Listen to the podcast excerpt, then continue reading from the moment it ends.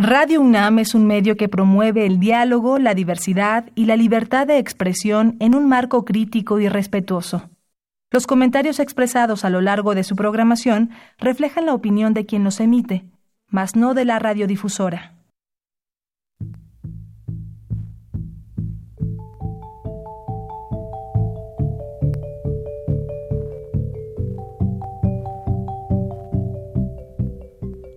Radio Universidad Nacional y la Facultad de Economía presentan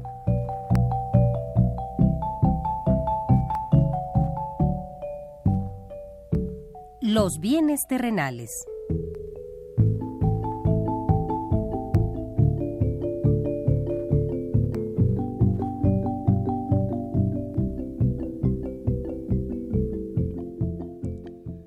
Bienvenidos a este espacio radiofónico de la Facultad de Economía de la UNAM. Como cada semana, estamos aquí con ustedes para reflexionar sobre un tema interesante relacionado con la economía, la política, la cultura y las cuestiones sociales. En nuestra mesa de análisis participan destacados especialistas, quienes nos acompañan hoy en este estudio y como siempre, le invitamos a participar en este programa a través de sus llamadas telefónicas. Para nosotros es un gusto saber que usted desde su casa, desde su oficina o en el lugar donde se encuentre, se interesa en el tema que tratamos. Nuestro número 5536 8989. Repito con mucho gusto, 5536 89 89.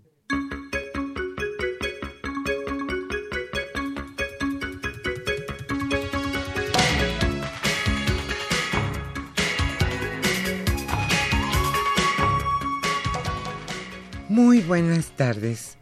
En esta agradable mañana de viernes aquí en la capital de la República en la que aparentemente no pasa nada, pues ya pasó. Como ustedes escucharon antes de iniciar este programa, hay que tomar hay que tomar precauciones ante este virus que amenaza la salud de muchos miles de personas. Hoy en este programa, en los bienes terrenales, hablaremos sobre un tema importante para conocer la situación que guarda nuestra economía actualmente. Hoy hablaremos sobre los resultados de los censos económicos 2009. Carlos Javier Cabrera Adame charlará hoy con Arturo Blancas Espejo. Él es director general de Estadísticas Económicas del INEGI. ¿Cuál es la situación en nuestro país en materia económica? Estos censos de 2009 arrojan luz sobre la situación que guarda nuestro país en materia de empleo, producción, distribución, en fin, las variables que componen nuestra economía. Antes de iniciar, como siempre, nuestra mesa de análisis, le invitamos a escuchar las noticias más relevantes que obviamente tienen que ver con el coronavirus, desgraciadamente. Le invitamos a escuchar la economía durante la semana.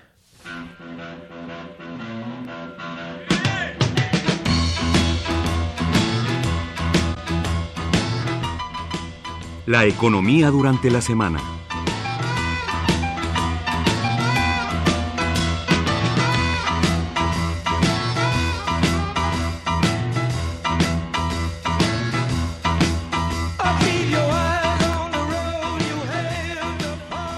Llega el coronavirus a nuestro país. La Secretaría de Salud confirmó los primeros dos casos de coronavirus en México.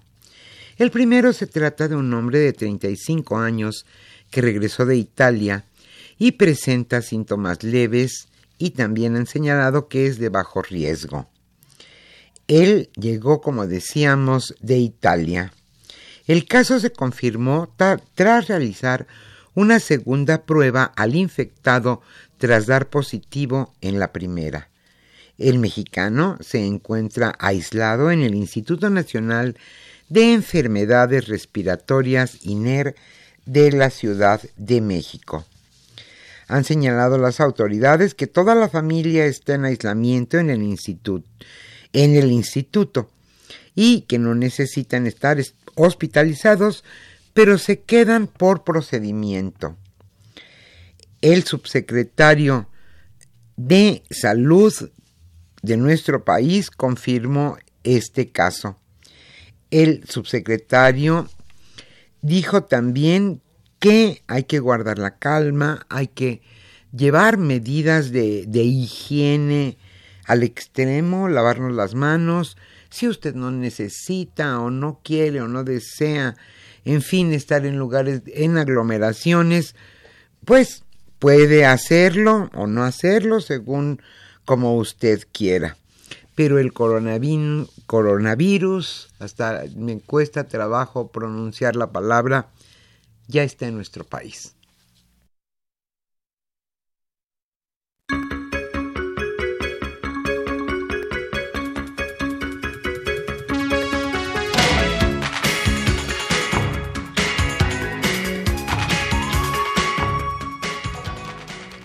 Y en el mundo, el desplome de bolsas por coronavirus ha generado pérdidas hasta ayer de 5 billones, billones de dólares. El pánico generado por el coronavirus provocaba un nuevo desplome de las bolsas mundiales, que se encaminaban a cerrar su peor semana desde la crisis global financiera de 2008 y sufrían una pérdida de valor por 5 billones de dólares. Esta, la liquidación no mostraba señales de pausa, con un temprano desplome de 2 a 3% en los principales mercados europeos, mientras que la búsqueda de refugio hacía caer hasta mínimos de récord el rendimiento de los bonos del Tesoro estadounidense, considerados tal vez como los activos más seguros del mundo.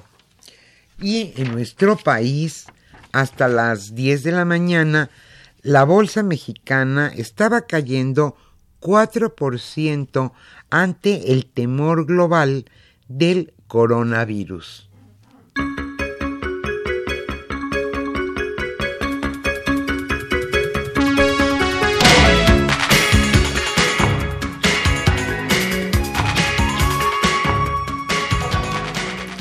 El dólar sube y la bolsa mexicana de valores pierde.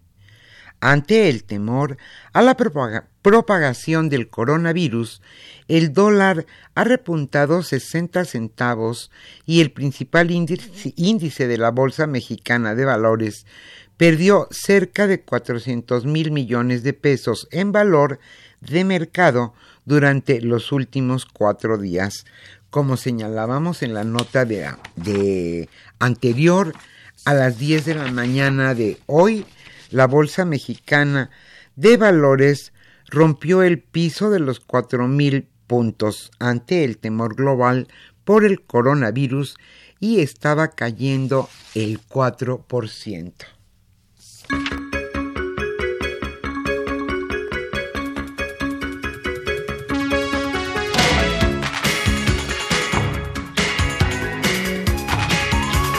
Una nota sí está así, eminentemente económica y que bueno, de alguna manera incluye la salud, pero bueno, es la nota del Banco de México que, que recortó la previsión del PIB para este año. El Banco de México recortó su pronóstico para la economía nacional para este año de un estimado de entre 1.3 a 1%, el cual aún no incluye el impacto directo que puede tener el brote de coronavirus en China. El Banco Central mexicano argumentó que las razones para realizar el ajuste son la combinación de elementos externos e internos que siguen pesando e impiden la expansión de la actividad económica, como un menor ejercicio del gasto público.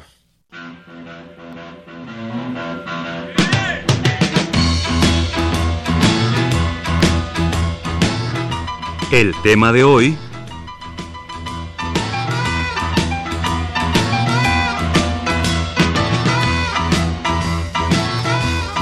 Como señalamos al principio de este programa, hoy hablaremos sobre los censos económicos de 2019. Carlos Javier Cabrera Adame charlará con Arturo Blancas Espejo. Él es director general de Estadísticas Económicas del INEGI. ¿Cuál es la actividad económica en nuestro país actualmente? ¿Qué resultados arrojaron los censos económicos del año pasado? 2009. Ese es nuestro tema de hoy. Como siempre, le invitamos a participar en este programa a través de sus llamadas telefónicas. Hoy estaremos obsequiando el libro de Eduardo Vega López titulado Cambio de rumbo, desafíos económicos y sociales de México hoy. Le invitamos a continuar con este su programa Los bienes terrenales. Thank you.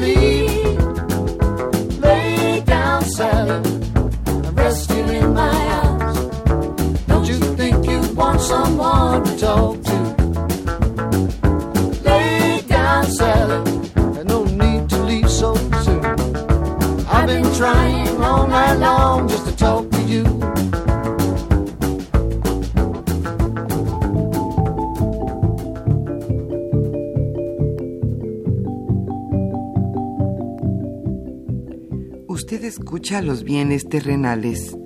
Nos interesa conocer su opinión.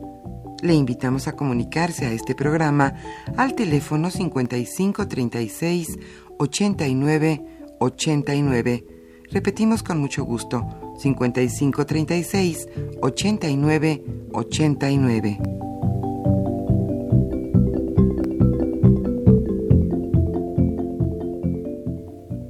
Muy buenas tardes, estimados amigos de los bienes terrenales. Bienvenidos a una emisión más de este programa que con mucho gusto lleva a ustedes la Facultad de Economía y Radio Universidad Nacional Autónoma de México. Como ya se mencionó en la introducción de esta eh, emisión, eh, vamos a platicar hoy con Arturo Blancas Espejo, el actuario. Arturo Blancas Espejo. Muy bienvenido, Arturo.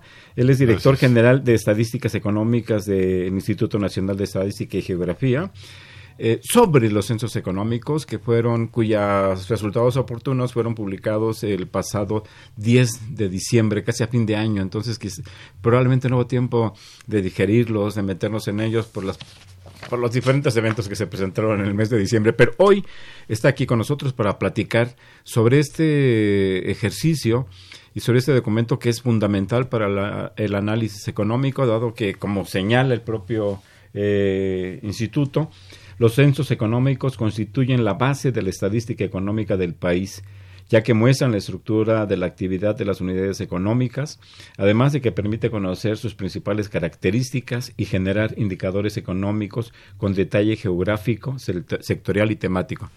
Pues nada menos que sobre esto, Arturo, muy, Muy bien. bienvenido. Gracias, Javier. Muy buenas tardes a todo tu, tu auditorio. Eh, eh, el, el censo económico es un proyecto, eh, pues realmente muy, muy grande, de gran envergadura, que le llamamos nosotros eh, dentro de la clasificación de, de, digamos, del tamaño de los eventos estadísticos. Pues el- los censos económicos es de los más grandes, junto con el que ahora va a iniciar eh, en el próximo lunes el censo de población y vivienda. Acá, en lugar de ir a, las, a, a ver a las viviendas, vamos a, a ver y a obtener información de las unidades económicas, de todas las unidades económicas Todas del las país. que existen en el país. Todas las que existen en el país eh, la- las, las tocamos de diferente, de diferente manera, pero los resultados que damos son acerca de todo el universo de, que compone nuestro país. Y es un, es un evento estadístico que tiene una larga tradición, es el evento estadístico, digamos, de estos censos que, que más veces se ha hecho en el país, porque lo ve- venimos realizando desde 1930 de manera ininterrumpida, cada cinco años. Desde Antes- entonces, desde 1930. desde 1930 se hizo el primero. Antes era la más la parte industrial, la parte manufacturera, después fue creciendo con la parte comercial, la parte de servicios, y, y tenía que ver cómo se iba desarrollando la economía. Y ahora abarca prácticamente toda la actividad económica del país. Exceptuando el sector agropecuario. Claro, ex- exceptuando el sector agropecuario, que para eso está el censo agropecuario, que el último lo desarrollamos en 2007 y desgraciadamente no nos han dado eh, recursos suficientes como para volver a hacerlo. La intención es, bueno, hacerlo lo más pronto que podamos. Es un censo también muy necesario, muy importante, importante, claro. y eh, pero también es un censo que requiere pues de un presupuesto Pero importante. cubre, exceptuando el sector agropecuario, Exceptuando el resto esto. de las actividades económicas. Ahora, es un, es un censo que tiene que estar, como las recomendaciones internacionales así lo, lo indican, eh, tiene que estar sujeto a una unidad de observación, algo donde se pueda ubicar la actividad económica y que pueda ser, digamos, susceptible de revisar o regresar. Entonces, ahí también quitamos todo lo que es móvil. ¿Por qué quitamos lo móvil? Porque efectivamente no estamos seguros de que si un día está en un lado y otro día está en otro y lo podamos volver a contar. Entonces, todo eso se, se quita también. No se considera, no, No se, se no considera. no se, no se censa, digamos. No, no se censa. Esos, esa parte solamente se ve en las cuentas nacionales con el rubro de la economía informal que, que así se define. Y la ENOE, la encuesta nacional de Y la ocupación ENOE también, pero es, la ENOE va, efectivamente va a los hogares y ahí pregunta dónde trabajan las personas. Y el censo económico va por el otro lado, digamos, entre oferta y demanda, va por el lado de la oferta, dónde trabajan las personas y qué actividades realizan como empresa, como, digamos, como organización, qué actividades realiza y cuáles son sus principales características productivas de, este, de cada una de las unidades económicas que hay en el país. En cuanto a los sectores, eh, como ya se quedó claro, exceptando el agropecuario, ¿cuáles son los sectores que, que, censa? Y no sé si pudiéramos avanzar un poco en la importancia que tengan eh, los Claro. distintos sectores en la actividad económica del país y, Claro. en, la y en el producto. Sí, efectivamente. eh, nosotros vamos desde la minería, digamos el sector de, digamos, de las industrias extractivas. Hay la minería, también está eh, todo lo relacionado con la generación de electricidad, también la construcción, la manufactura, el comercio, los servicios, todo tipo de servicios que se den en esas unidades económicas. Incluso tocamos las unidades económicas del sector gobierno, ¿sí? Y de la administración pública. Incorpora actividades. Incor- incorpora público. actividades y eh, lo único que queda fuera es por leyes internacionales, son las embajadas de eh, las, los eh, demás De países, en países. México. Eso no le preguntamos porque eh, pues hay leyes de extraterritorialidad que así lo, lo impiden, ¿no? Pero vaya, son unas cuantas embajadas y eh, todo lo demás sí entra. Si pudiéramos generar una imagen, eh, Arturo, sobre la estructura económica de nuestro país, que es parte de las cuestiones que hace INEGI, que nos dice, bueno, eh, estudiar el censo eh, económico permite visualizar la estructura económica del país y genera insumos para poderla ver. ¿Cómo podríamos ver nuestra estructura eh, en términos, eh, no sé, tú cómo prefieras sectoriales o de... Hay, hay diferentes maneras de, de- de- de verla. Efectivamente, unos son por actividad, otros por tamaño. Eh, y bueno, te puedo decir un poco cómo, cómo vamos. Primero, si lo vemos a nivel total, la, la, la economía sigue creciendo en una cierta tasa de, digamos, de reproducción anual. Y eh, ahora una cosa que fue importante es que la tasa de crecimiento eh, media anual del número de, per- de personas creció ya a ritmos que no, no, no teníamos en el último, que no vimos en el último censo, porque el último En censo, el anterior, el de- eh, el, del el de hace, 2014. el de 2014 se comparaba contra el de 2009 y en el 2009 hubo una, pues por la crisis mundial y por otros brotes de, diferentes magnitudes de otras enfermedades, tuvimos un, crecimiento, eh, digamos, más pequeño. En, la en el quinquenio de 2004 a 2009, la tasa de crecimiento del personal ocupado en las unidades económicas creció una tasa de 3.6. Después cayó de 2009 a 2014, por toda la crisis mundial, cayó una tasa de 1.3. Y ahora retomamos una tasa de crecimiento muy cercana a la, a la primera que mencioné, de 3.7%. ¿Esto qué quiere decir? Que el persona- las, las unidades económicas formales, por así decirlo, están recibiendo más personal ocupado, están, está creciendo a unos niveles muy aceptables mm, comparados a antes de la crisis de cómo estaba creciendo el las, las personas ocupadas o el trabajo en los establecimientos. Y esto, si lo vemos también por tamaño, vemos que el mayor crecimiento se ha dado en los establecimientos más grandes. El mayor crecimiento. El mayor crecimiento, la mayor tasa de crecimiento la vimos en los establecimientos grandes. Si, si viéramos la, la estructura de las unidades eh, económicas en el país, como ustedes, lo, con el criterio que ustedes utilizan de, de- por personal ocupado, ¿cuál sería eh, esa estructura, Arturo? El, el censo económico nos muestra que eh, los micronegocios eh, pues es, es aportan un porcentaje importante del empleo, son las la gran mayoría, el 95% De, las, de los de establecimientos. los establecimientos, digamos de 0 a 10 personas, Ajá, ¿sí? sí. Son la mayoría. Los micros serían los los micros, micros, ujú. exactamente, pero tienen el 37.8% del empleo. Si son, son el 95, pero tienen es, solamente el 95% del, del empleo.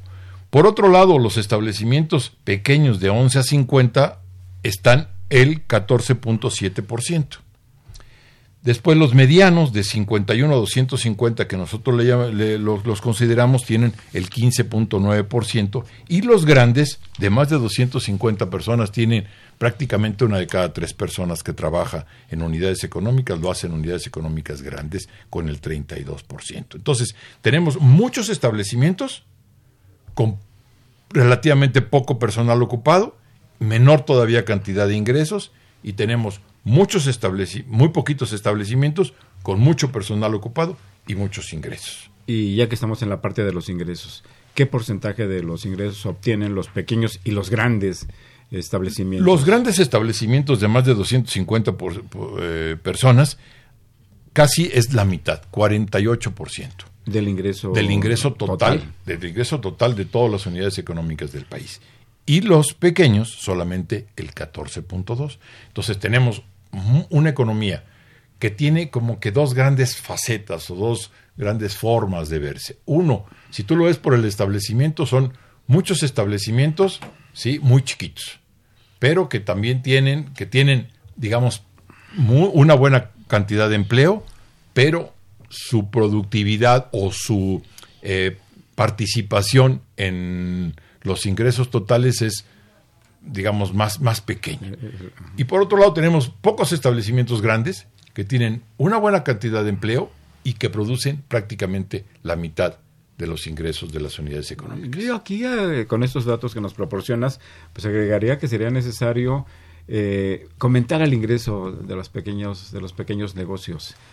Eh, es inevitable que las grandes empresas obtengan mayores ingresos por el capital de inversión, por el tamaño de la unidad productiva, por la propia productividad que tienen los trabajadores en esos lugares y el capital mismo, pero eh, quizá valdría la pena para un mejor dinamismo, para un mayor dinamismo de la economía que los eh, pequeños, que los micro eh, negocios pues aumentaran su participación en el ingreso nacional. Pero bueno, esa es una consideración.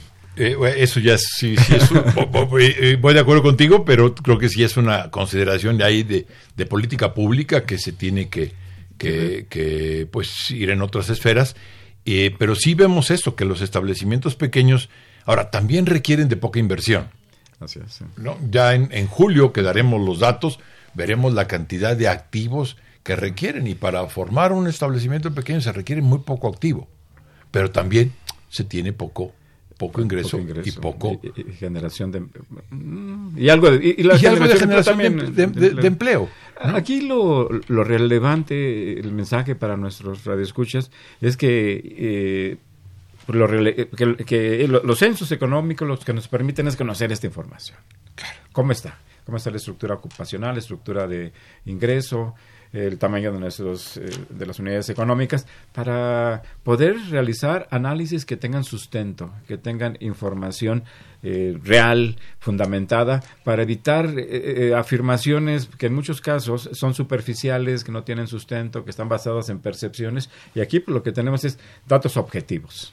Claro, Javier, esa es, esa es la función principal de la, de la estadística y en particular de, la información eh, económica y del censo económico, es mostrar con gran nivel de detalle, como tú lo dijiste al principio, es el censo económico es mucho detalle, tanto sectorial de actividades económicas como a nivel geográfico, porque los datos aparecen, ahorita los oportunos son solamente a nivel entidad federativa por rama de actividad, pero ya a los finales, en julio, vamos a dar incluso a nivel de localidad, incluso a nivel de, de grupo de manzanas, que vamos a dar la información, y ahí damos toda una, un- una gran cantidad de, de- cobertura conceptual que va a permitir hacer análisis a mucho detalle, al igual que también análisis macro, ¿no? Entonces, el- el- por eso el censo económico es uno de los pilares de la, de la estadística económica, porque da a todos los niveles de desagregación, tanto sectorial como geográfico, como temático. Podríamos, de una manera sintética, Arturo, comentarle a nuestros radioescuchos, eh, radioescuchas eh, cuáles son las variables eh, pues, más destacadas que están incorporadas en este censo. Con mucho gusto. Eh, nosotros estamos ubicando toda la temática un poco para alimentar todo el esquema de la producción y las cuentas nacionales eh, por el lado de la, de la producción. Ahí quiere, ¿esto qué quiere decir? Que vamos a irnos hacia eh, la medición del empleo, de la producción, para la medición de gastos, de ingresos, pero los gastos con mucho desglose, porque de aquí, de estos ingresos y de estos gastos y de la producción, se arma una matriz de insumo-producto que también es básico para poder encontrar las relaciones entre las diferentes cadenas y entre los diferentes sectores y actividades económicas de un país. Pero también hablamos de activos, también hablamos de, de- otro tipo de variables donde estamos hablando de, de Internet, estamos hablando ya también con una nueva temática de cuánto de sus ventas y de sus, ingres- eh, sus ingresos y de sus gastos los hace a través del comercio electrónico. Creo que es una variable fundamental ver qué es lo que está pasando con la llamada economía digital, ¿no? Entonces este es un este es un primer un primer tópico que tomamos eh, cuántos realizan este tipo de actividades también los servicios bancarios en las unidades económicas cuántos eh, tienen este tipo de servicios tienen cuentas bancarias cuántos eh, tienen acceso a este tipo de cosas y sus características, porque no, no solamente hay que decir, bueno, hay tantos, sino qué características tienen, son los pequeños, de qué actividades, cuáles no, cuáles sí, en qué lugares del país, en qué lugares no. Y esto es muy útil para poder, no solamente el sector público, sino el propio sector privado, obviamente el académico, pero para saber y conocer cuáles son los problemas de bancarización y qué representan.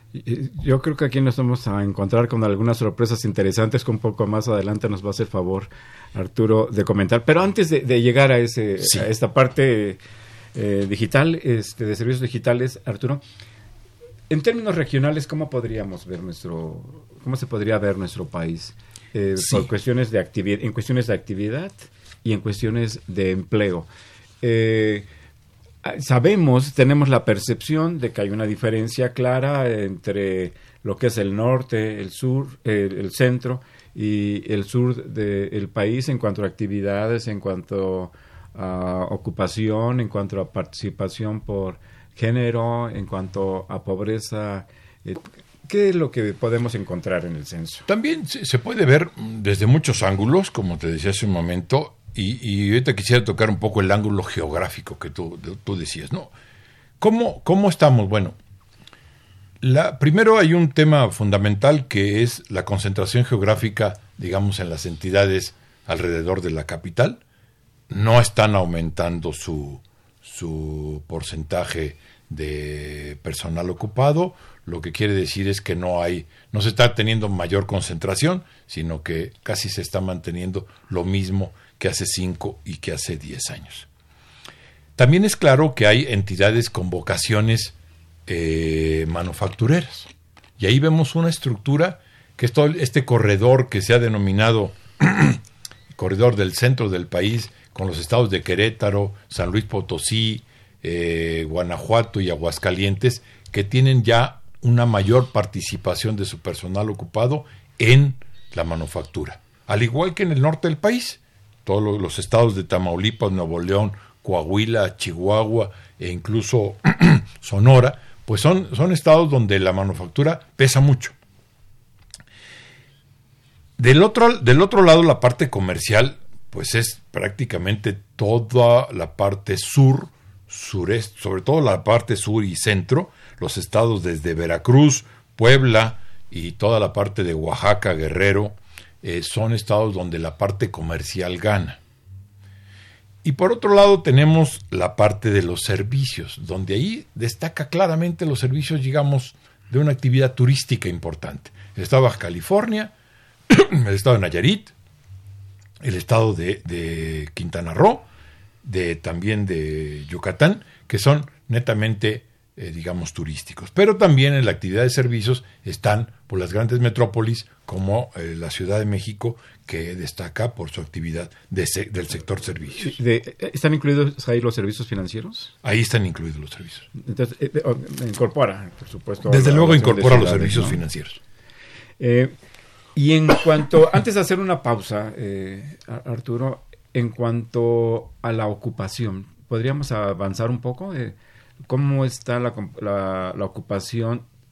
Y, perdón que, que- lo, que lo subraye aquí, pero es que estamos en una coyuntura en donde las cuestiones de género pues, están eh, totalmente a flor de piel. Eh, ¿cómo, cómo lo podemos, cómo podemos observar la, la ocupación eh, vista desde la perspectiva de género en, en el, en el espacio eh, nacional? Muy bien, sí, sí, Javier, mira, mm, el, la PAR está alrededor del 44%. A nivel nacional. A nivel nacional, Total. todas las actividades económicas que comprenden los censos económicos, gobierno, tu, tu, tu, todo, todo lo que acabamos de mencionar. Estamos hablando de que en el 2009 había 42.5, en el 2014 43.8 y en el censo económico 2019 el mismo porcentaje. Sin embargo, no, no sucede lo mismo cuando hablamos de diferentes actividades. Por ejemplo, la manufactura es el 63.6% lo ocupan los hombres y las mujeres el 36.4%. Pu- Tal vez tenga relación con algunas actividades ma- manufactureras, digamos la siderurgia, el, eh, alguno de este tipo de, de actividades que requieren una mano de obra con un- un- unas características específicas, y en cambio los servicios eh, están prácticamente iguales, 54-46, ¿sí? Los servicios y el comercio casi andan en el mismo, en el mismo to- Y si lo vemos a nivel de ya de algunas actividades específicas, pues vas a ver actividades como la educación, por ejemplo. La educación eh, primaria, la educación secundaria e incluso eh, la superior, donde la participación de la mujer es muy amplia. Incluso hay actividades como, por ejemplo, todo lo relacionado con eh, las actividades, digamos, de, de cuidados personales, hay también mucha participación de la mujer. Y por el otro lado, pues hay poca participación de, de, de la mujer en algunas actividades como la minería, como la construcción, donde no hay... Sí, hay cierta participación, pero... Hay no- cierta participación que va mayor, subiendo, Que va subiendo. que va subiendo, pero que es relativamente menor. Una, perdón, una vez que tengamos los resultados definitivos, bueno, que ustedes presenten los resultados eh, definitivos Sí, y podamos contar y podamos contar con ellos, eh, podríamos observar los ingresos eh, en, por sectoriales y por, en este caso, por género. Sí, y también las remuneraciones por género, es uno de los tabulados que vamos a dar en, en julio, actividad económica, remuneraciones y género. Vamos a hacer una pausa y regresamos a los bienes terrenales.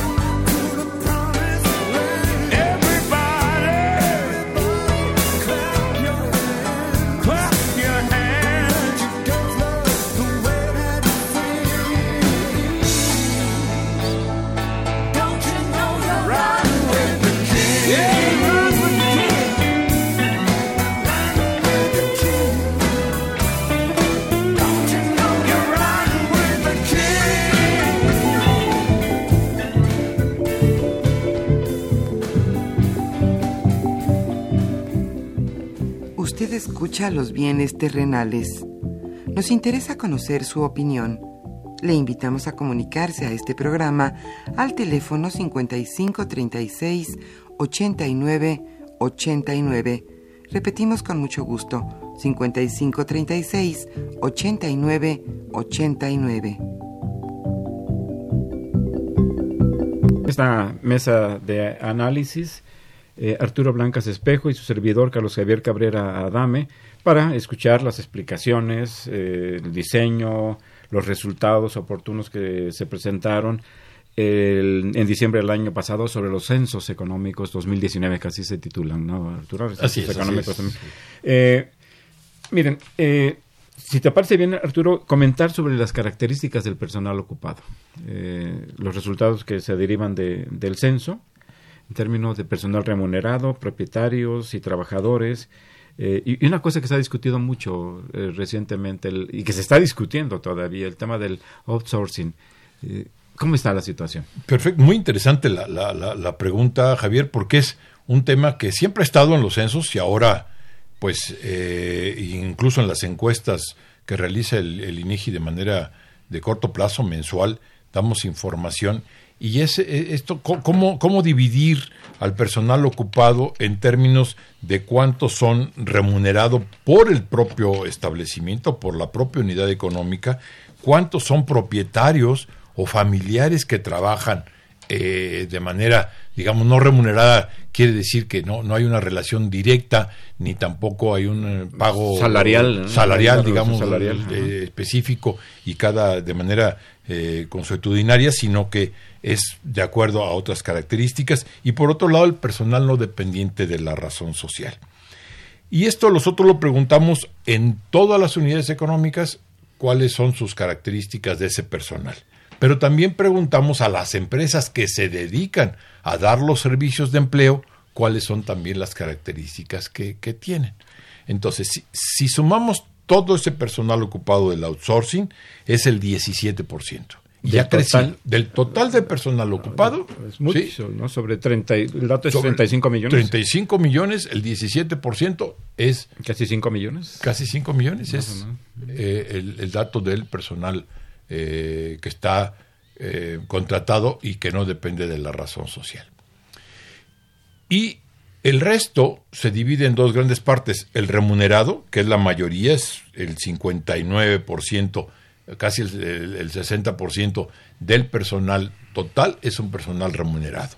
Y la otra parte que ha ido disminuyendo, hace 10 hace 10 años en el censo del 2009 fue casi del 30% y ahora es 7 puntos porcentuales menos, el 23%, es el personal de eh, llamado de propietarios familiares y otros trabajadores no remunerados.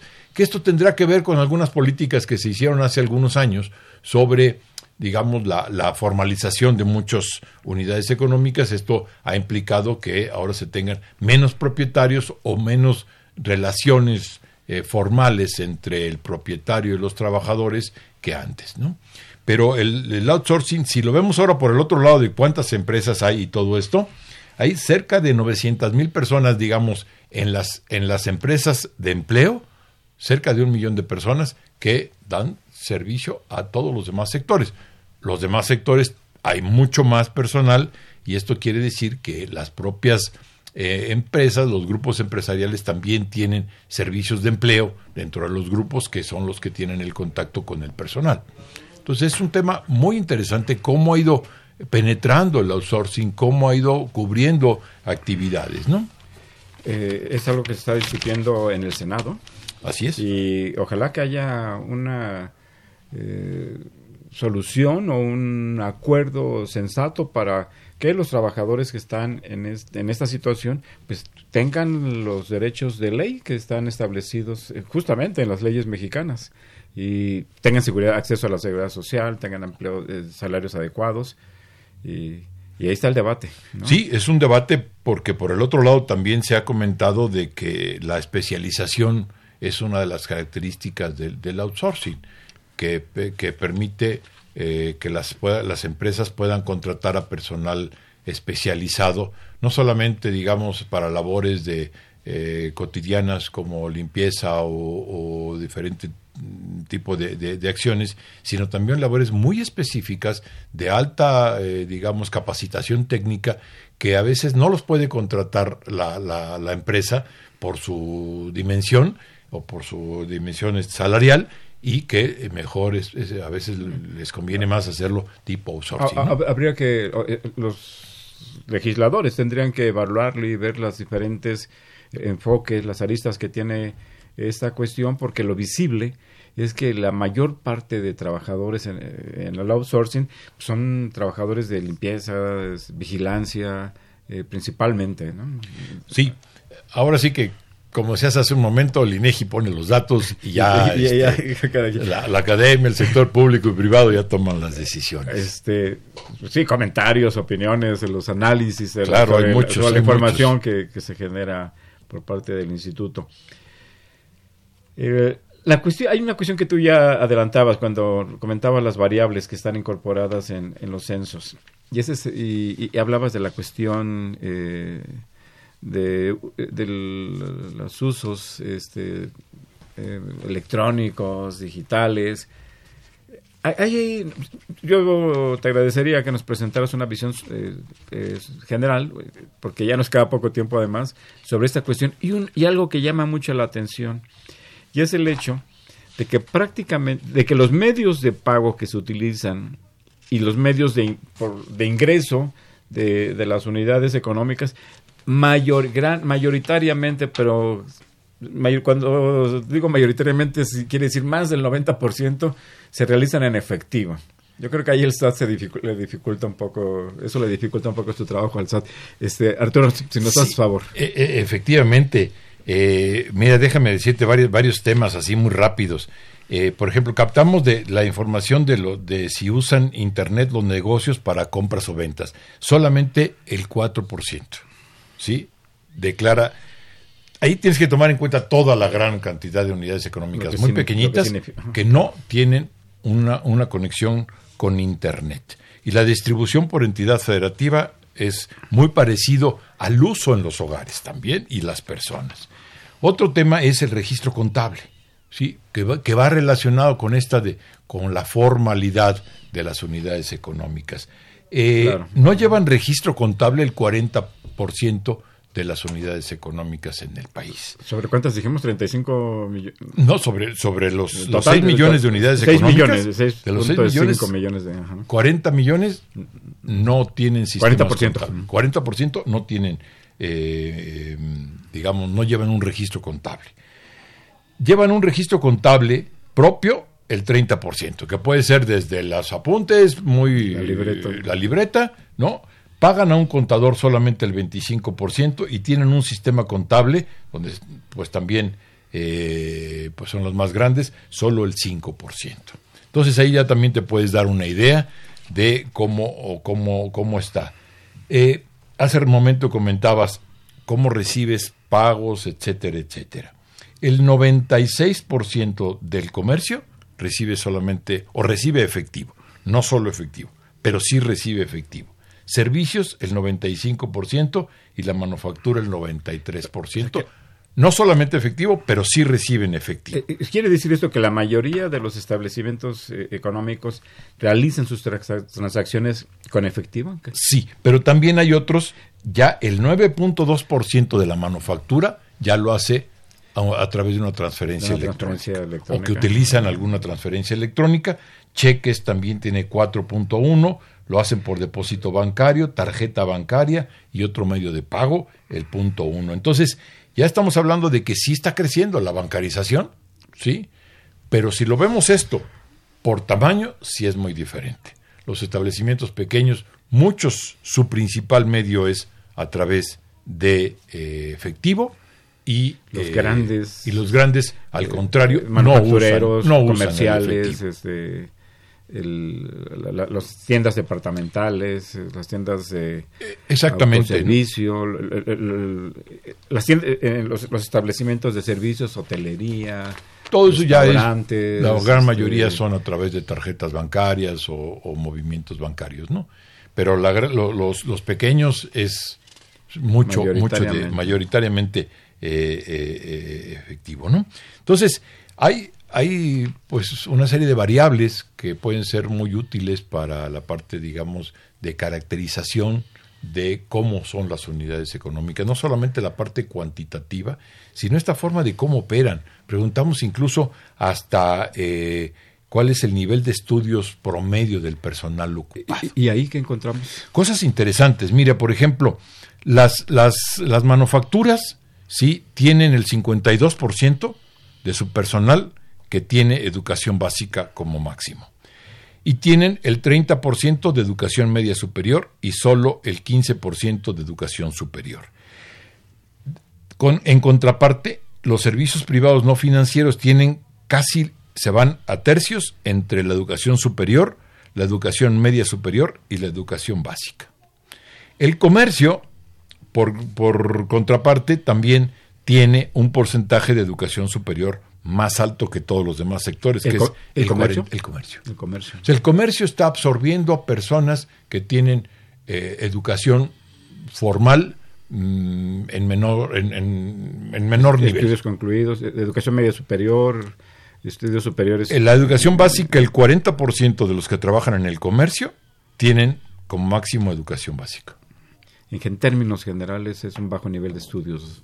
¿no? En general, para En, en general, en general. Sin Eh, embargo, la manufactura tiene, tiene un poco más, pero también tiene más peso la parte de la educación superior. Si te parece, le cedemos el, el público, le cedemos los micrófonos a nuestros radioescuchas, eh, Arturo. Con mucho gusto. Eh, y, y bueno, seguramente saldrán algunas cosas que sobre las cuales podríamos profundizar un poco, aunque nos queda ya unos cuantos minutos. Don Jesús Ríos, recibe usted un saludo muy cordial. Dice, los censos económicos del 19, ¿de qué manera se pueden engarzar en el análisis de los resultados de desempeño económico del actual gobierno que se han hecho recientemente por distintas instituciones? Bueno, el, censo económico lo que permite es el análisis estructural de todo eh, del, país, de cómo está la estructura económica y estos resultados oportunos muestran qué actividades económicas son las que han crecido y qué actividades económicas son las que no han crecido tanto y esto va relacionado con eh, de alguna otra manera con el crecimiento de la economía, cuáles eh, ahora crecen más y crecen menos, ¿no? Entonces, si hay una relación muy estrecha entre la estructura y eh, el crecimiento de la, actividad económica. Y una cosa muy importante es que con estos resultados cambiaremos el año base de las cuentas nacionales. Ahorita las cuentas nacionales es con la estructura del 2013. Y ahora con estos censos vamos a cambiar la estructura. En un año y fracción daremos los resultados de las nuevas cuentas nacionales con la estructura 2019 que capta el censo. ¿Y qué resultados se pueden obtener del cambio de año base, Arturo? Cuando tengamos eh, el cambio de año base vamos a ver pues cuánto ha crecido la economía y ahora cuáles crecen más y cuáles crecen menos. Es sobre todo la nueva, los grandes resultados que vamos a, a poder eh, proporcionar. Eh, cómo ahora la, la- economía y sus, y sus relaciones entre las diferentes actividades, cómo es ahora. Y estos censos económicos son lo que nos permiten ver. Yo quisiera agregar eh, algo al señor Jesús eh, Ríos. Como decía Arturo, los datos que tenemos son eh, pues, datos eh, estructurales de la economía eh, mexicana y su modificación no es tan rápida. Eh, esta configuración estructural pues la venimos arrastrando desde hace eh, lustros, quizá décadas. Entonces, pues todavía los resultados de la administración actual pues están sujetos, están condicionados a esta inercia, por decirlo así, que, que tenemos desde hace varios, eh, varias décadas. y que eso lo damos a través de otro tipo de instrumentos como es la contabilidad nacional de corto plazo, que es el PIB trimestral, el PIB, los indicadores mensuales, que es lo que no- nos miden con base en las estructuras que definen los censos cómo va la evolución de la economía. Óscar Aurelio García, gracias por llamarnos. Dice, el programa de- sobre el coronavirus, claro, ¿qué medidas económicas se tienen eh, económicas se tienen contempladas para cada estado? ¿Cuál sería el impacto por número de habitantes? Pues creo que nos rebasa un poquito todavía. Sí, ¿O hay algo que efectivamente, todavía no tenemos mucha, mucha información de esto, ¿no? Sí, pe- lo que sí se puede decir es que hay que tener cuidado, hay que tener precauciones, lavarse las manos, saludar a la oriental, este, Exactamente. ¿no? evitar concentraciones. Este, eh, un saludo, don Oscar. Jorge Aguilar, gracias por llamar desde la alcaldía de Tlalpan. Dice, ¿Cuáles son las regiones con más negocios, eh, con más negocios, establecimientos o empresas en el país? Bueno, eh, es una geografía muy, muy amplia la que tenemos en el país, pero déjeme eh, contestarle cómo es más o menos la, la- distribución de- del, del país. Los 10 esta- los 10 estados que tienen más establecimientos son el Estado de México, que es el primero, que tiene el, el 11 eh, de la, de la actividad económica, de las unidades económicas. Después viene la Ciudad de México, el Estado de Puebla, Jalisco, Veracruz, Guanajuato, Chiapas y Michoacán son los estados que más unidades económicas tienen. Esto tanto en las ciudades grandes como en las pequeñas, ¿no? Daniel Gómez Lezama, gracias por llamar desde Álvaro Obregón. Eh, yo creo que aquí hay una pregunta que, este, que tiene un poquito de, como se dice por ahí, jiribilla. Dice, ¿hay empresas o negocios que estén eh, renuentes a dar información o que den información falsa? Creo que un poco es ¿qué tan confiable es la información del censo? Bien, eh, yo, yo podría comentar dos cosas. Uno, el censo eh, económico de, de este 2019 es un censo de alta, de alta calidad en el sentido de que quedó solamente un, un 1% de unidades económicas que no nos dieron información. Se negaron. Sí, que O se no negaron, encontraron, no se o- encontraron, o nos fue muy No difícil llegar a ellos, ¿no? o, o ya, o también representó algún problema de, de inseguridad para nuestro personal, y solamente el 1% nos quedó sin contestar. Por el otro lado, el qué tan confiable es, bueno, nosotros lo sometemos a diferentes pruebas la información, o sea, que haya cierta relación, y, e incluso hacemos reconsultas, aunque también debo decir que el censo, al igual que mucha información estadística, está considerada de buena fe, es decir, que los informantes son los que nos dan, pero también para los más grandes, también tenemos otro tipo de instrumentos para, Para cruzar- para cruzar para información. cruzar información. Aquí hay una cuestión que, se- que yo creo que se vincula este, con esta idea de la, pues, de la confianza, sobre todo de quien proporciona la información. Yo creo que el rigor técnico, no creo, se ha comprobado que el rigor técnic- técnico de, del INEGI pues es, es sólido, ¿no? Es, Así es. es fuerte.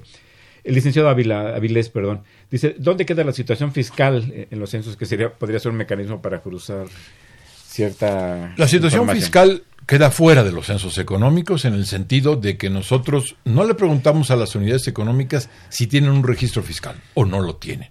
¿Por qué? Porque el censo económico lo que busca es captar precisamente la estructura formal de toda la actividad económica y no, y no nos interesa si Esto están registrados con el Seguro Social o con el Infonavit o con Hacienda o con nada. Ah, Ahí no está. eh, Ahí, ahí no está ahí- no está, no, la preguntamos y es- no, no, no, no es de interés el que tengamos la En información. otros instrumentos que genera eh, el instituto se puede se puede, ver, se eh, puede en ver la esto, ENOE, por ejemplo, en la en ENOE, nacional etcétera, de pero ya por el lado de la, de la población. Voy a acelerar un poquito porque ya nos quedan Sí, sí, adelante. realmente unos cuantos minutos.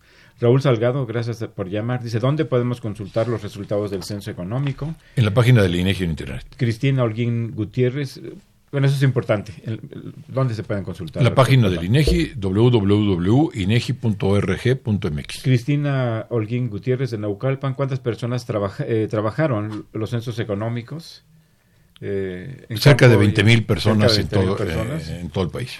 Eh, Socorro Solís Armenta, de Xochimilco, ¿cómo beneficia a la población el conocimiento de los resultados de estos censos económicos? Ya, lo, ya lo comentábamos, es proporcionar la- el conocimiento de toda la estructura económica del país a, a nivel de, de desagregación. Y pongo un ejemplo.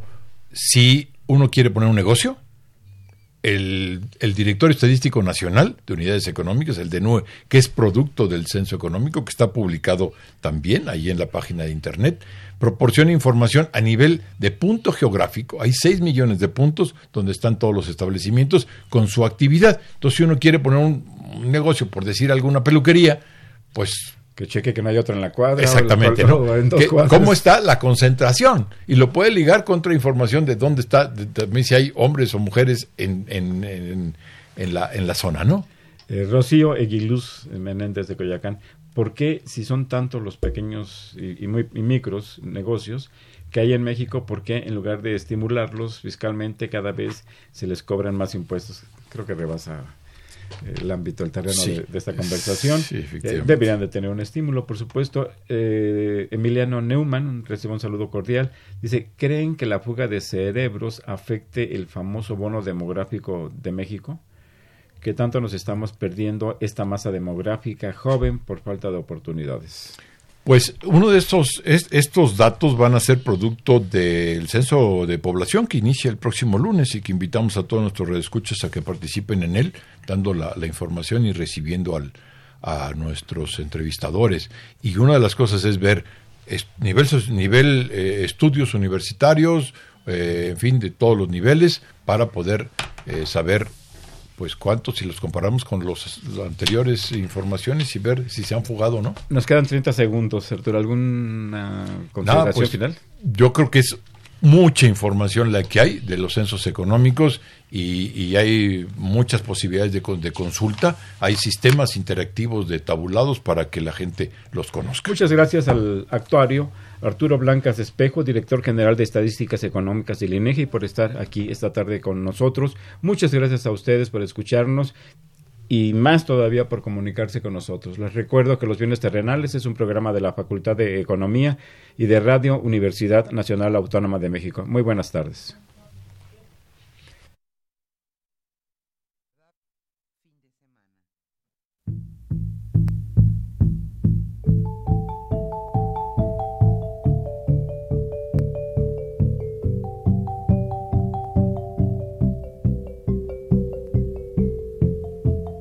Radio Universidad Nacional y la Facultad de Economía presentaron Los bienes terrenales.